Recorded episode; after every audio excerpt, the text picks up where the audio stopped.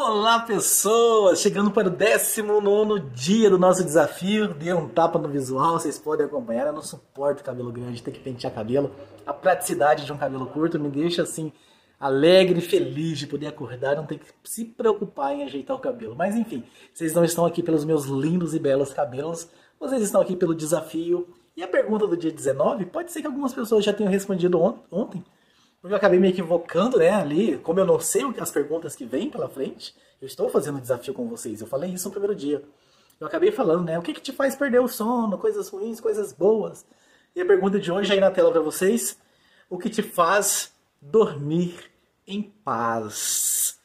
É, de certa forma não confundi tanto assim não, mas o que, que te faz dormir em paz, hein? O que, que te faz colocar a cabeça no travesseiro e dormir em paz?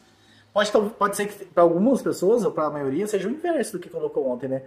Por exemplo, a gente foi bater muito na tecla do, de problemas financeiros, né? Que fazem as pessoas perderem o sono.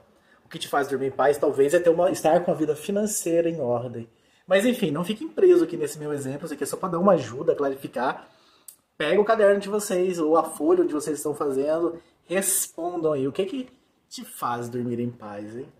E ações, as ações que você pode colocar aqui é o seguinte: se você não vem tendo muito isso na sua vida, se tem tempo que você não dorme em paz e isso faz você dormir em paz, talvez arrumar uma estratégia para que isso apareça mais vezes na sua vida, para que você possa dormir em paz. E é isso, galera. Amanhã, sexta-feira, estamos encaminhando aí para a terceira semana firmes e fortes. Parabéns a todos vocês que estão aí. Deixa um like de vocês aí, comenta. Mesmo que você não está comentando todos os dias, coloca um comentário aí. É muito legal saber quem são os sobreviventes do desafio 70 dias de clareza.